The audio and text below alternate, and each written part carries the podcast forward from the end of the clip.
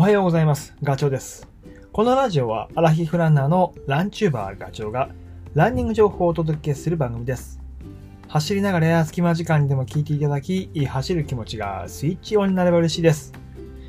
皆さんはあの、走る場所っていつも決めてますか？マイコースってやつですね。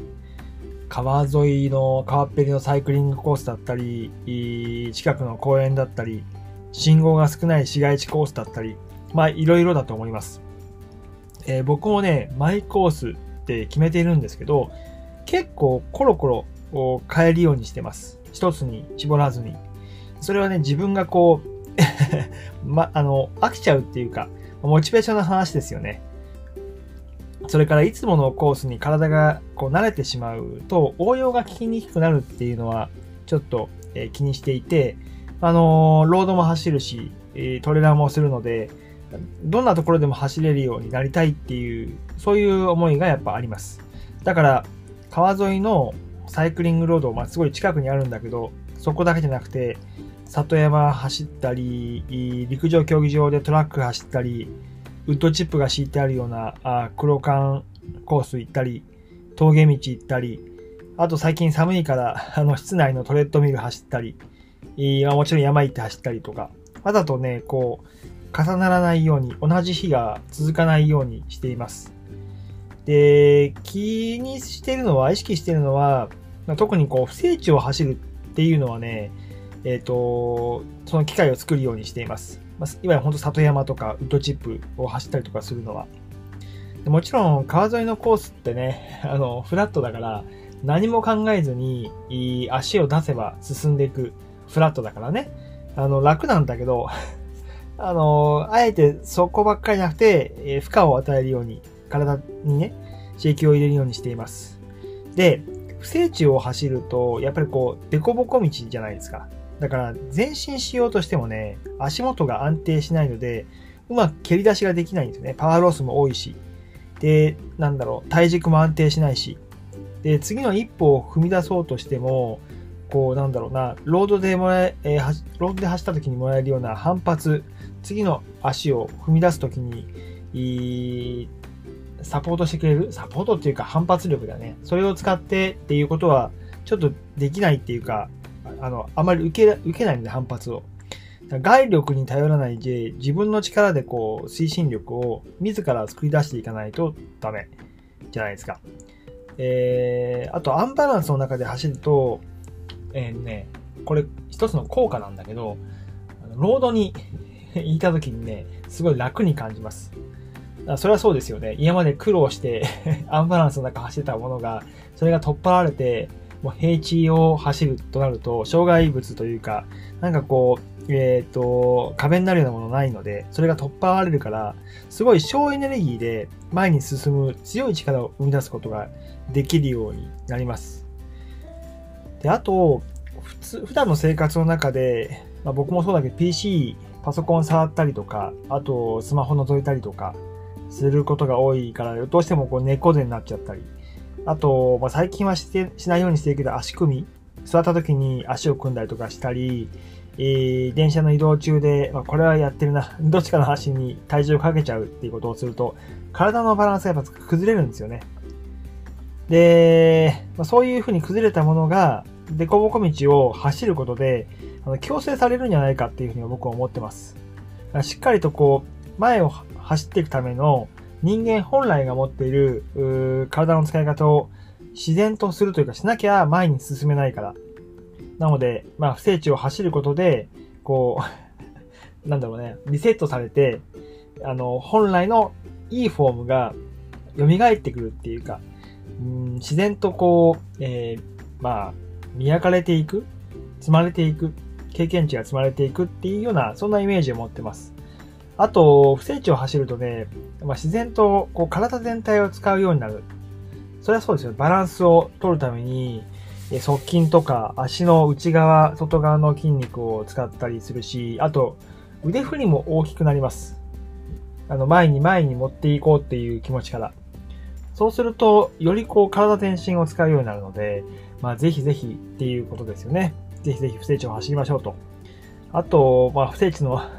いいことばっかりだけど、それを走ると、あのね、あの、こう、これも言っておきたいんだ。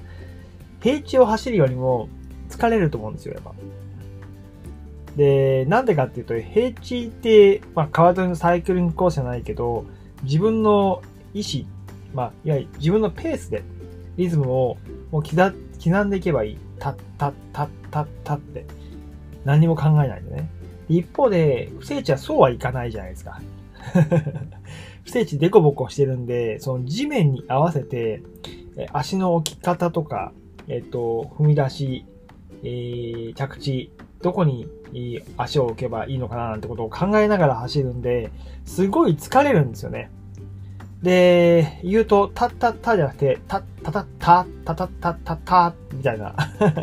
ちょっと大げさかもしれないけど、そういう風に、もう路面に合わせて、地面に合わせて、えー、走っていかなきゃダメ。だからリズムが一定じゃないんですよ。なんだけど、とはいえ、あの、自分のリズムは聖地だけど作っていかなきゃいけない。その状況状況に合わせてね。リズムを作るというか、リズム変化させていくってことか。ですね。だから、当たり前だけど、これ、ロードを走る時よりは、あの、走るスピードは遅くなるわけですよ。だけど、ランニングの、その、強度みたいなものは変わらないわけで、えー、パッとね、多分心拍計とか見ると、時計の、うーん、余計に動いてるから、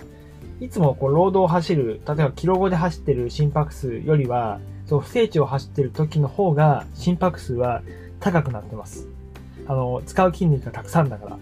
大きい筋肉も使うし、周りの小さい筋肉も使って、もうほんと総動員で走ってると思います。で言うと、そのデコボコ道を走ると、えー、かっこよく言うと、ランニング技術が上がっていくって感じですね。で、筋肉パーツも、えっ、ー、と、体になんだっけ、300ぐらいあるんですよね。全部は使えないけど、走るときには。だけど、少なくとも、えー、走るときにこう、大きい筋肉、メインどころの筋肉を支えてくれる筋肉たちは動き出してくれます。今まではその走るときってふくらはぎと、えー、前もも中心で走っていたのが、えー、それを支えるような左右の筋肉だったりとか、あとは、速い人たち、いわゆる、ほんとスピードランナーとかのお尻ってすごいでかいじゃないですか。電筋とか、あと、登りが速い人とか、もうめちゃくちゃハムストリングスとか成長してますよね。ああいうように えー、本来ある、速く走るときには必要な筋肉が育ってくる。あとは上半身の体幹周り。これができるとブレとかがなくなってくるし、長い時間、あの、いいフォームをキープし続けることができたり、あと背中もそうだしね。腕振りで、えー、推進力も出せるようになってくる。あの、疲れないから、腕の筋肉も。っていうの、ようなことが出てくるので、えー、ぜひぜひ不正地をと いうふうに思います。きっと、ちょっと気持ち、あ、なんか不正地走りたくなってきたななんて思ってるかもしれないけど。えただ、やっぱりこれもね、デコボコ路面ばっかり走っていても、やっぱり体が慣れてきてしまうことはやっぱりあるので、えー、最初に言った通り、まあ、走る場所は一つとか二つに決めないで、ほんといろんなところを走ることをお勧めします。